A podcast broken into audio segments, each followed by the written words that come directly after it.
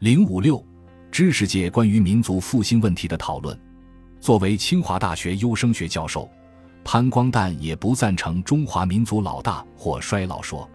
他指出，人们常说中华民族是老大民族，如果说“老”字指的是中华民族的历史、文化和语言文字，这没有错；但如果指的是中华民族本身，这就有问题了。因为根据澳洲泰雷教授的人种分类方法。形成中华民族的若干种族，实际上出世的都比较晚，年纪也比较轻。在演化的过程中，凡是出世的比较晚的，其位育力都较强。就此而言，与其说中华民族是老大民族，还不如说中华民族是一个发育不甚健全的青年。如以年岁而论，中华民族比西方的很多民族都要小。真正老的是西方民族，但西方民族老而不朽。中华民族因发育不全，不免有老气横秋之概，是少老而不是真老，更非衰老。这也是中华民族有可能实现复兴的重要原因。因为要是一个民族真是上了年纪的话，他的前途当然是不会很大。但只是发育不全，只是元气上受了些磨折，那么前途便可以大有作为。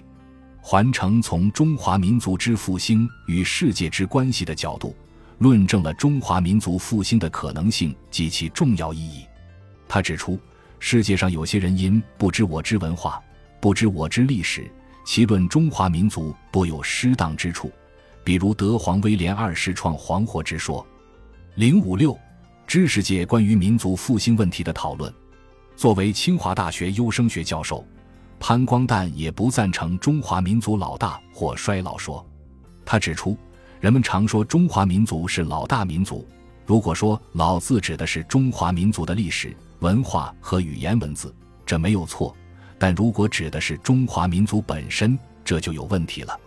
因为根据澳洲泰雷教授的人种分类方法，形成中华民族的若干种族，实际上出世的都比较晚，年纪也比较轻，在演化的过程中。凡是出世的比较晚的，其位育力都较强。就此而言，与其说中华民族是老大民族，还不如说中华民族是一个发育不甚健全的青年。如以年岁而论，中华民族比西方的很多民族都要小。真正老的是西方民族，但西方民族老而不朽。中华民族因发育不全，不免有老气横秋之概，是少老而不是真老。更非衰老，这也是中华民族有可能实现复兴的重要原因。因为要是一个民族真是上了年纪的话，他的前途当然是不会很大。但只是发育不全，只是元气上受了些磨折，那么前途便可以大有作为。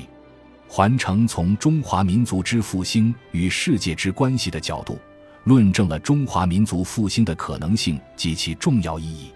他指出，世界上有些人因不知我之文化，不知我之历史，其论中华民族多有失当之处，比如德皇威廉二世创黄祸之说。零五六，知识界关于民族复兴问题的讨论。作为清华大学优生学教授，潘光旦也不赞成中华民族老大或衰老说。他指出，人们常说中华民族是老大民族，如果说“老”字指的是中华民族的历史。文化和语言文字，这没有错；但如果指的是中华民族本身，这就有问题了。因为根据澳洲泰雷教授的人种分类方法，形成中华民族的若干种族，实际上出世的都比较晚，年纪也比较轻。在演化的过程中，凡是出世的比较晚的，其位育力都较强。就此而言，与其说中华民族是老大民族，还不如说中华民族是一个发育不甚健全的青年。如以年岁而论，中华民族比西方的很多民族都要小。真正老的是西方民族，但西方民族老而不朽。中华民族因发育不全，不免有老气横秋之概，是少老而不是真老，更非衰老。这也是中华民族有可能实现复兴的重要原因，因为。要是一个民族真是上了年纪的话，他的前途当然是不会很大。但只是发育不全，只是元气上受了些磨折，那么前途便可以大有作为。环城从中华民族之复兴与世界之关系的角度，论证了中华民族复兴的可能性及其重要意义。他指出，世界上有些人因不知我之文化，不知我之历史，其论中华民族多有失当之处，比如德皇威廉二世创黄祸之说。零五六，知识界关于民族复兴问题的讨论。作为清华大学优生学教授，潘光旦也不赞成中华民族老大或衰老说。他指出，人们常说中华民族是老大民族，如果说“老”字指的是中华民族的历史。文化和语言文字，这没有错，但如果指的是中华民族本身，这就有问题了。因为根据澳洲泰雷教授的人种分类方法，形成中华民族的若干种族，实际上出世的都比较晚，年纪也比较轻，在演化的过程中，凡是出世的比较晚的，其位育力都较强。就此而言，与其说中华民族是老大民族，还不如说中华民族是一个发育不甚健全的青年。如以年岁而论，中华民族比西方的很多民族都要小。真正老的是西方民族，但西方民族老而不朽。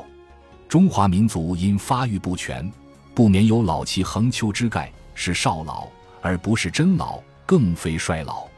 这也是中华民族有可能实现复兴的重要原因，因为。要是一个民族真是上了年纪的话，他的前途当然是不会很大。但只是发育不全，只是元气上受了些磨折，那么前途便可以大有作为。环城从中华民族之复兴与世界之关系的角度，论证了中华民族复兴的可能性及其重要意义。他指出，世界上有些人因不知我之文化，不知我之历史。其论中华民族多有失当之处，比如德皇威廉二世创黄祸之说。零五六，知识界关于民族复兴问题的讨论。作为清华大学优生学教授，潘光旦也不赞成中华民族老大或衰老说。他指出，人们常说中华民族是老大民族，如果说“老”字指的是中华民族的历史、文化和语言文字，这没有错。但如果指的是中华民族本身，这就有问题了。因为根据澳洲泰雷教授的人种分类方法，形成中华民族的若干种族，实际上出世的都比较晚，年纪也比较轻，在演化的过程中，凡是出世的比较晚的，其位育力都较强。就此而言，与其说中华民族是老大民族，还不如说中华民族是一个发育不甚健全的青年。如以年岁而论。中华民族比西方的很多民族都要小，真正老的是西方民族，但西方民族老而不朽。中华民族因发育不全，不免有老气横秋之概，是少老而不是真老，更非衰老。这也是中华民族有可能实现复兴的重要原因。因为要是一个民族真是上了年纪的话，他的前途当然是不会很大，但只是发育不全。只是元气上受了些磨折，那么前途便可以大有作为。环城从中华民族之复兴与世界之关系的角度，论证了中华民族复兴的可能性及其重要意义。他指出，世界上有些人因不知我之文化，不知我之历史，其论中华民族多有失当之处，比如德皇威廉二世创黄祸之说。零五六。知识界关于民族复兴问题的讨论。作为清华大学优生学教授，潘光旦也不赞成中华民族老大或衰老说。他指出，人们常说中华民族是老大民族，如果说“老”字指的是中华民族的历史、文化和语言文字，这没有错。但如果指的是中华民族本身，这就有问题了。因为根据澳洲泰雷教授的人种分类方法。形成中华民族的若干种族，实际上出世的都比较晚，年纪也比较轻，在演化的过程中，凡是出世的比较晚的，其位育力都较强。就此而言，与其说中华民族是老大民族，还不如说中华民族是一个发育不甚健全的青年。如以年岁而论，中华民族比西方的很多民族都要小，真正老的是西方民族，但西方民族老而不朽。中华民族因发育不全，不免有老气横秋之概，是少老而不是真老，更非衰老。这也是中华民族有可能实现复兴的重要原因。因为要是一个民族真是上了年纪的话，他的前途当然是不会很大。但只是发育不全，只是元气上受了些磨折，那么前途便可以大有作为。环城从中华民族之复兴与世界之关系的角度，论证了中华民族复兴的可能性及其重要意义。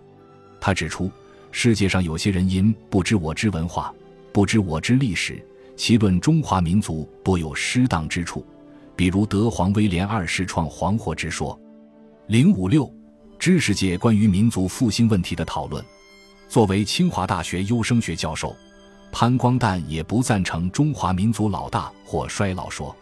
他指出，人们常说中华民族是老大民族，如果说“老”字指的是中华民族的历史文化和语言文字，这没有错；但如果指的是中华民族本身，这就有问题了。因为根据澳洲泰雷教授的人种分类方法，形成中华民族的若干种族，实际上出世的都比较晚，年纪也比较轻，在演化的过程中。凡是出世的比较晚的，其位育力都较强。就此而言，与其说中华民族是老大民族，还不如说中华民族是一个发育不甚健全的青年。如以年岁而论，中华民族比西方的很多民族都要小。真正老的是西方民族，但西方民族老而不朽。中华民族因发育不全，不免有老气横秋之概，是少老而不是真老。更非衰老，这也是中华民族有可能实现复兴的重要原因。因为要是一个民族真是上了年纪的话，他的前途当然是不会很大。但只是发育不全，只是元气上受了些磨折，那么前途便可以大有作为。环城从中华民族之复兴与世界之关系的角度，论证了中华民族复兴的可能性及其重要意义。他指出，世界上有些人因不知我之文化，不知我之历史，其论中华民族多有失当之处，比如德皇威廉二世创黄祸之说。零五六，知识界关于民族复兴问题的讨论。作为清华大学优生学教授，潘光旦也不赞成中华民族老大或衰老说。他指出，人们常说中华民族是老大民族，如果说“老”字指的是中华民族的历史。文化和语言文字，这没有错；但如果指的是中华民族本身，这就有问题了。因为根据澳洲泰雷教授的人种分类方法，形成中华民族的若干种族，实际上出世的都比较晚，年纪也比较轻，在演化的过程中，凡是出世的比较晚的，其位育力都较强。就此而言，与其说中华民族是老大民族，还不如说中华民族是一个发育不甚健全的青年。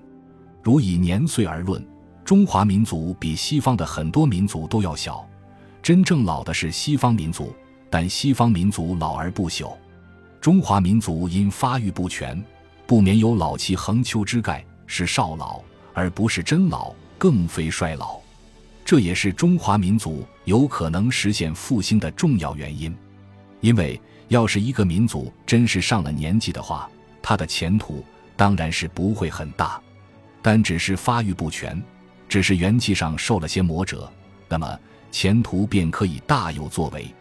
环城从中华民族之复兴与世界之关系的角度，论证了中华民族复兴的可能性及其重要意义。他指出，世界上有些人因不知我之文化，不知我之历史。其论中华民族多有失当之处，比如德皇威廉二世创黄祸之说。